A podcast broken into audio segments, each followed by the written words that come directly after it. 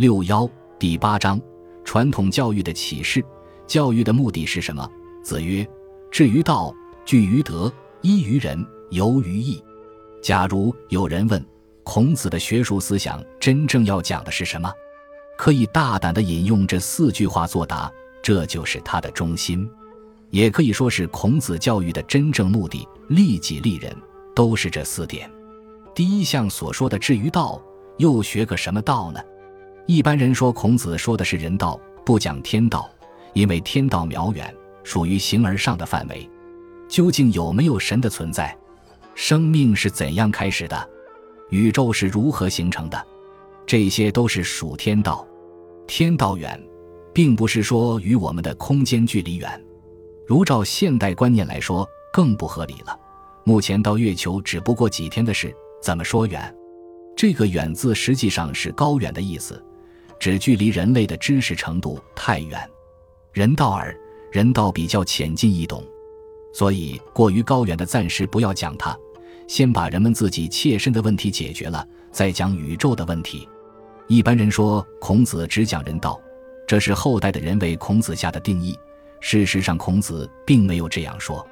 根据原文“至于道”，可以解释为形而上道，就是立志要高远，要希望达到的境界。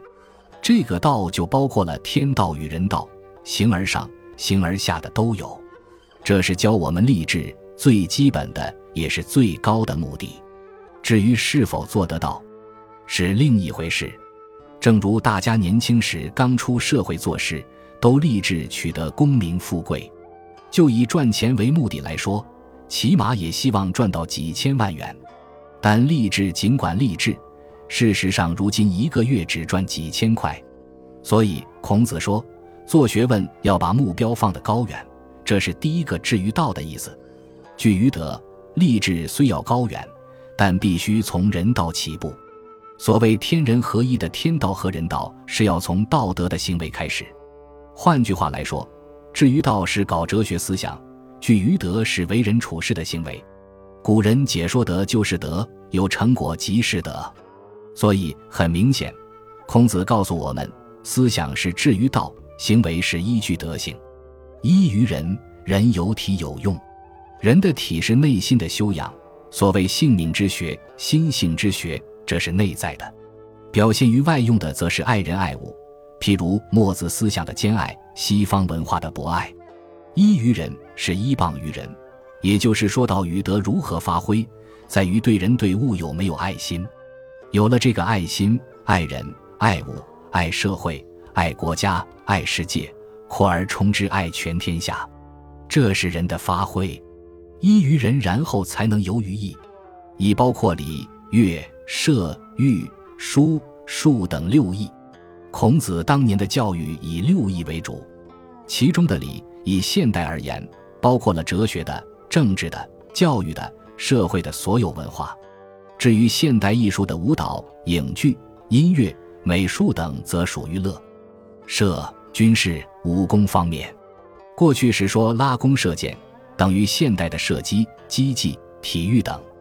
御驾车，以现代来说，当然也包括驾飞机、太空船。书，文学方面及历史方面。属则指科学方面。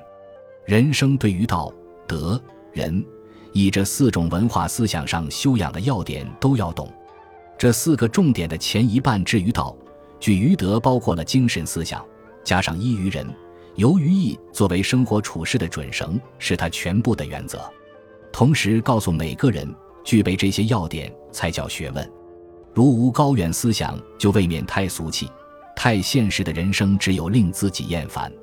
没有相当的德行为根据，人生是无根的，最后不能成熟。如果没有人的内在修养，在心理上就没得安顿的地方。没有由于意，知识学问不渊博，人生就枯燥了。所以这四点统统要，后人对这四个重点都有所偏重。其实讲孔子思想，要从这里均衡发展。《论语》还有一句话：“古之学者为己，今之学者为人。”古代读书人为自己读书，为什么为自己读书？为自己的兴趣。我当年读书，的确是为自己的兴趣读书。现在读书不同了，为别人读书，为家庭读书，为父母读书，为社会读书，为求职业而读书，这个差得很远了。曾子受孔子的教导，著了一本书叫《大学》。大学是大人之学，成人之学，就是讲身心修养，这是中国教育的基本。我常说，我们这一百年来，教育没有方向，也没有目的，究竟想把我们的孩子教成什么样子？没有一个方向，没有一个目标，方法也有问题，所以我们要重新思考。像《大学》这一篇。就确定了中国教育的目的和方法。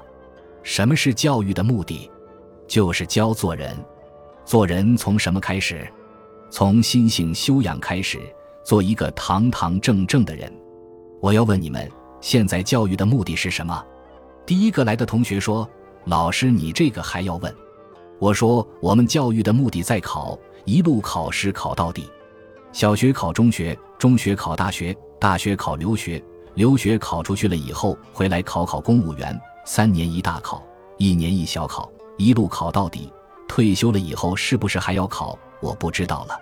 所以我们非常感叹，美国教育的目的是生活，我们中国文化过去几千年来始终把成绩承认为教育的目的。至于人做成了以后，你该当皇帝，你去做皇帝，或去挑葱卖蒜，那是职业的不同，人品是平等的。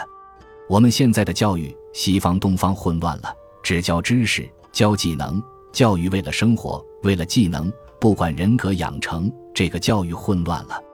我们中国几千年教育的目的不是谋生，是教我们做一个人，职业技术则是另外学的。而且教育从胎教开始，家教最重要，然后才是跟先生学习。人格教育、学问修养是贯穿一生的。所以，除了政治、财富、力量以外，还有独立不已、卓尔不群的人格品格修养，作为社会人心的中流砥柱。不像现在家庭和学校的教育，乃至整个社会的教育观念，专门为了职业、为了赚钱，基本人格养成教育都没有。人如果做不好，你讲什么民主、科学、自由、法治、人治、德治、集权，乃至信用、环保、团结。和谐等理想都很好，可是没办法做到，因为事情是人做的。譬如孟子的话：“君子穷则独善其身，达则兼善天下。”告诉我们，一个读书人、知识分子，如果倒霉，就把自己照管好就行了，不管外面的事。至于职业，做什么都可以，职业跟学问根本是分开的。学问则是一生的事，学问不是知识。做人做事都是学问，达则兼善天下。如果有机会叫你出来做事呢，那就不是为个人，而是把自己贡献出去，为整个社会国家做贡献。不像现在读个书就想到学哪一科最好，做什么待遇比较高，有前途，这完全是商业行为，不是教育行为。那何必去读书呢？学技术多好呢，学一个好的技术赚钱就更快。像《朱子治家格言》是我们当年必读之书。这个朱子是明末的朱伯庐先生。到现在几十年以后，想起来最后一段的两句话，虽然是很落伍，但很有道理。读书志在圣贤，为官心存军国。换句话说，读书求学问的目的是什么？志在为圣贤，并不是只为了学技术、找待遇好的工作。为官呢？为官心存国家天下。现在来讲，为官是为人民谋福利。中国文化教育的目的，主要是先完成一个人的人格，技能是附带的。所以，我们这个文化教育的目的太伟大了。求知识、读书是志在圣贤，立志做圣贤、做超人。中国文化分三道：师道、君道、臣道。师道是超然物外的，所以可以做帝王师。我们称孔子为先圣，也称先师。我说，我们有几个老师，除了孔子，还有老子、释迦牟尼、耶稣、穆罕默德是副教授。这些圣贤都是我们的老师，是教育家。师道超越了做领袖、做皇帝的君道和做宰相、做好干部的臣道，这三道本来是合一的。中国文化的教育就是使你走这三条路，教育家走师道，以师道自居。古礼上，皇帝见到老师要下拜，老师不需要拜皇帝的，师道很了不起。我们想要以教育家，以师道自居，在人格的建立上就要有所不同。像我们喜欢走这个路线，大丈夫不能立功于天地，不能使国家太平，只好走师道的路。师道的目的是什么？就是传统文化上的“化民成俗”四个字。化民成俗是师道的精神，不朝天子、启献王侯、皇帝也必须尊师重道。我常常给同学们讲，从推翻帝制以后，拿最好的学校来讲，你们知道北大第一名的同学有几位呀？有哪个人知道第一名是谁？清华几十年来的第一名有谁呀？他们做出了什么事业？